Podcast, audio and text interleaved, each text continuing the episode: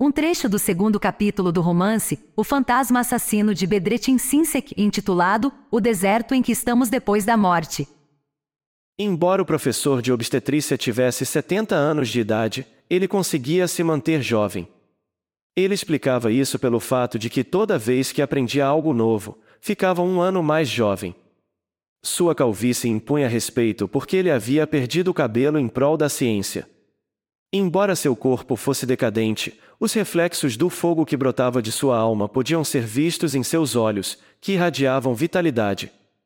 Quando cumprimentamos, o idoso parecia tonto de felicidade e disse: Embora os jovens sejam capazes de incendiar o mundo, vocês não conseguem nem mesmo encontrar neles uma faísca suficiente para acender suas almas.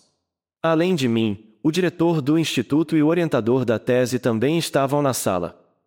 Os professores associados haviam deixado a decisão sobre o arquivo para esses dois. Antes de o assunto ser discutido, o professor disse que estava aberto a todas as opiniões. Isso porque seu senso de curiosidade não o havia abandonado. Pois os idosos podiam ser atraentes para os jovens, não com seu conhecimento, mas com seu amor pelo aprendizado. Os cientistas não devem excluir nenhuma possibilidade. Somente pesquisando em um território incerto é possível encontrar coisas novas. Continuou ele. E a coisa mais triste para um cientista é morrer sem ter descoberto nada. Pode-se dizer que um homem que nunca viu nada extraordinário em sua vida, que nunca testemunhou um milagre, viveu? Somente aqueles que tiveram grandes surpresas na vida viveram plenamente. É por isso que você sempre deve investigar. Nunca pense que você sabe tudo, que todas as perguntas foram respondidas.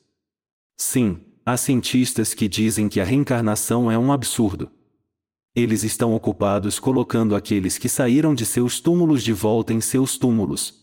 Essas palavras nos deram uma ideia do que o obstetra iria dizer. Primeiro, ele disse que não tinha conhecimento sobre o assunto da tese. Ele havia assistido a muitos partos, mas nunca tinha visto um bebê nascer com feridas que sangravam. Portanto, não seria correto ele dizer a existe sobre algo que ele não havia testemunhado. A ciência comete um erro se descartar uma afirmação como falsa, se nunca mais pensar sobre ela. Disse ele. O que se deve fazer nesse caso é pensar sobre as conclusões a que ela nos levaria se a afirmação fosse verdadeira. Se os resultados forem ótimos, se a alegação tiver qualidades inéditas e sem precedentes, então o que se deve fazer é revisitar essa alegação várias vezes, como nossos métodos de teste mudam com o tempo, também não devemos confiar em nós mesmos. O diretor do instituto olhou por cima dos óculos e perguntou: Você pode ser mais específico? O obstetra respondeu: Não posso dizer que a reencarnação existe. Mas se a reencarnação existisse, então muitas perguntas que não podemos responder agora seriam respondidas. Pelo menos é o que penso do ponto de vista de minha profissão. Orientador. Isso significa que temos que aprovar a tese? Professor. Essa é uma pergunta difícil. Mas eu aprovaria, porque, em termos de ciência, nem tudo precisa ser provado. Além disso, essa é uma questão em aberto e, mesmo que não possamos prová-la, as gerações futuras poderão fazê-lo um dia. Portanto, acho que é uma perda de tempo discutir uma afirmação sobre se ela pode ser provada ou não. Vamos dar uma olhada nas possíveis consequências. Vamos pensar sobre onde as consequências nos levariam se essa afirmação fosse verdadeira. Fiquei surpreso com a imaginação literária do professor de obstetrícia. Pensei então que é a intuição, e não o conhecimento, que pode abrir os horizontes dos cientistas. Após a breve introdução, iniciou-se a avaliação da tese. Os sonhos tiveram um papel importante na tese. Alguns deles eram sonhos que a futura mãe teve antes de dar à luz. Outros eram experiências semelhantes a sonhos descritas por pessoas reencarnadas. Aqueles que se lembravam de suas vidas passadas, se lembravam da vida após a morte, diziam que alguém ou alguma coisa os havia deixado na beirada de uma janela ou os empurrado pela janela e foi assim que nasceram em sua vida atual.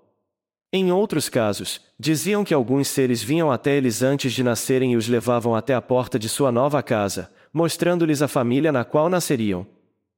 O obstetra tinha uma tese radical para explicá-los. Essas experiências devem ser vistas como sonhos que o bebê no útero tem antes de nascer. Disse ele. Na verdade, o motivo da janela ou da porta é um símbolo do bebê saindo do útero.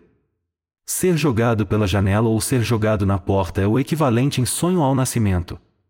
Além disso, experimentos demonstraram que os bebês no útero passam a maior parte do tempo dormindo, mas eles não nos disseram com o que sonham. Pelo que está escrito na tese, entendemos que os bebês no útero têm sonhos semelhantes aos dos adultos, que eles imaginam o mundo e as pessoas exatamente como nós. Portanto, se houver reencarnação, é normal que um bebê tenha sonhos sobre sua vida anterior. Talvez algumas crianças se lembrem de suas vidas passadas apenas porque se lembram desses sonhos. O professor se levantou e andou pela sala por um tempo. Depois, continuou como se estivesse dando uma palestra para seus alunos no púlpito. Agora vamos dar um passo adiante e perguntar: se o bebê no útero está sonhando, é possível que a futura mãe não seja afetada por esses sonhos? Esses sonhos não terão um efeito na mente da mãe? Pela tese, entendemos que sim. O bebê no útero, que sonha com sua vida passada, aparece para a mãe em seus sonhos com a identidade de sua vida passada. Ao anunciar seu nascimento, ele também explica a ela quem ele é. Isso não nos surpreende. Pois se a mãe e o bebê em seu ventre compartilham a mesma consciência, eles podem se comunicar por meio de seus sonhos. O bebê pode moldar os sonhos da mãe e a mãe pode moldar os sonhos do bebê. De fato, na tese, essa é a única maneira de explicar o fato de que as mães candidatas a dar à luz bebês reencarnados vêm e conversam com seus filhos em seus sonhos com a identidade que tinham em suas vidas anteriores. Parece-me que você deixou passar um ponto, disse o orientador da tese. Não são apenas as gestantes que podem ter esses sonhos, mas também seus parentes. Às vezes, o falecido aparece para elas em seus sonhos e anuncia que logo nascerá em sua casa. E, mais tarde, ele realmente nasce. Isso não é algo que a ciência teria dificuldade em explicar? O professor disse: Estamos vendo um tipo de telepatia acontecendo aqui. Se definirmos os mortos como aqueles que ainda não nasceram, podemos dizer que eles entram em contato conosco de várias maneiras. Os sonhos são um meio importante para essa comunicação. Isso também destaca o papel da consciência nos sonhos. Isso mostra que aqueles que tentam explicar os sonhos apenas em termos de processos no cérebro estão errados. Quero dizer, os sonhos podem não estar limitados ao cérebro. Eles podem ser o produto de algum campo desconhecido que inclui o cérebro. Talvez a razão pela qual nos vemos em nossos sonhos seja porque nossos cérebros compartilham esse campo misterioso. E é nisso que precisamos nos concentrar. O professor de obstetrícia então abriu o arquivo da tese e pediu que eu lesse o caso número 19. O caso número 19 era a história de uma mulher que morreu em uma queda e renasceu, dizia. Eu caí de cabeça em um lugar muito alto. Meu filho gritou. Minha mãe caiu. Todos correram. Depois me levaram ao médico.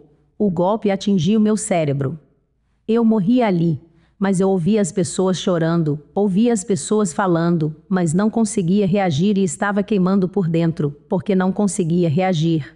Lutei muito enquanto minha alma estava saindo, senti como se houvesse um pedaço de brasa quente em minha garganta. Eles me enterraram perto de minha casa. Depois que fui enterrada, eu estava no outro mundo e debaixo de uma árvore muito grande. Olhei em volta, Havia apenas um pouco de grama sob a árvore, e a água corria perto de mim. A água não estava vindo de longe, estava vindo da base da árvore. Não havia nada na base da árvore, exceto grama e água. Quando olhei ao redor, havia um vasto deserto por toda parte, não havia ninguém. Eu disse a mim mesmo: Meu Deus, onde estou? Não havia espaço, nem mesmo para dar um passo ao redor da árvore.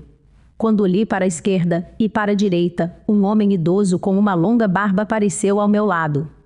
Ele me perguntou: Minha filha, o que aconteceu? Eu disse: Estou perdida, não sei para onde ir, sinto falta dos meus filhos. Ele disse: Não tenha medo, eu lhe mostrarei o caminho, pegue minha mão. Não sei como isso aconteceu, mas peguei sua mão e voamos. De repente, me vi perto da casa de minha família atual. Havia árvores ao redor da casa, e um caminho passava pelo meio das árvores. Ele me fez aterrissar no início desse caminho. Então ele me disse: Minha filha, siga este caminho, ele a levará ao seu destino. Dei três passos do início do caminho até a casa e, no terceiro passo, cheguei à janela da casa de meus pais. Eu estava do lado de fora da casa, olhei para dentro e vi minha mãe, o baú de minha mãe, os edredons no baú, olhei para dentro e sorri. Fiquei feliz em olhar pela janela antes de chegar à porta. Eu estava sorrindo e, naquele momento, foi como acordar de um sonho. Não me lembro do resto. Minha mãe me contou que, dias depois de eu ter nascido, o sangue escorria do ferimento em minha cabeça. Eu nasci com uma cicatriz na cabeça. Esse é um sonho que o bebê no útero tem enquanto nasce, não pode ser outra coisa. Disse o professor de obstetrícia. E ele expressa todos os processos de nascimento em símbolos. Por outro lado, ele diz que morrer e nascer não é diferente de adormecer uma noite e acordar de manhã. O que chamamos de vida após a morte nada mais é do que um lugar em nossos sonhos. Se nossa mão for ferida durante a noite, acordaremos de manhã com esse ferimento na mão. Foi o que aconteceu neste caso.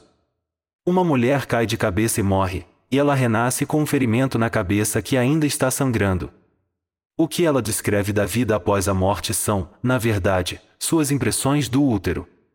Então, temos que perguntar: quando morremos, Voltamos no tempo, voltamos ao útero. O fato de a mulher poder ver e ouvir tudo após a morte é consistente com estudos realizados na Inglaterra que comprovam que a consciência permanece desperta por algum tempo após a morte.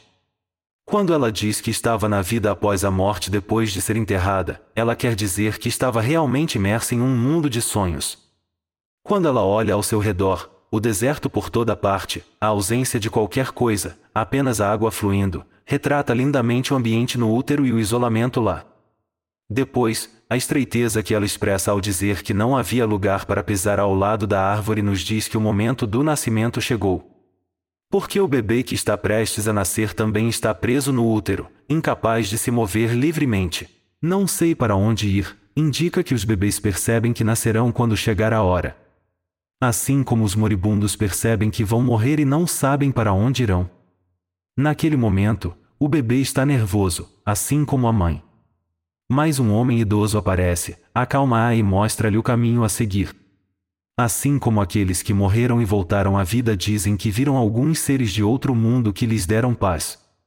Esse caminho é, na verdade, o caminho do bebê para sair do útero. Ela dá três passos à frente desde o início do caminho e chega à janela da casa, o ponto de saída do útero. Quando ela finalmente diz eu estava fora de casa, isso nos diz que ela saiu do útero de sua mãe, ou seja, ela nasceu. A frase eu estava feliz por olhar pela janela antes de chegar à porta sugere que o bebê podia ver o exterior enquanto estava no útero e que isso o deixava feliz. Mas como?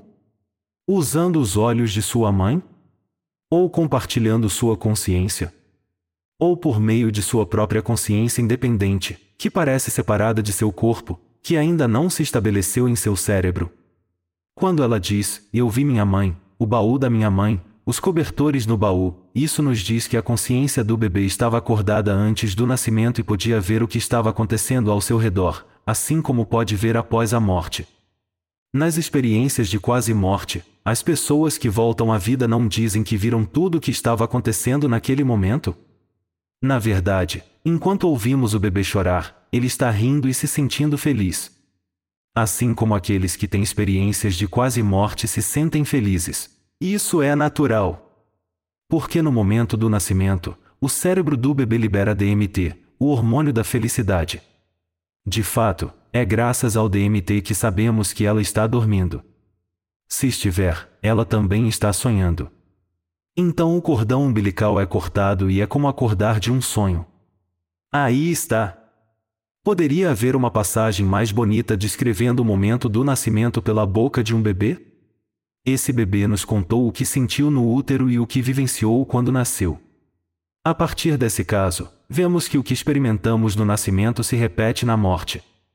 Portanto, toda morte leva a um nascimento e o nascimento leva à morte.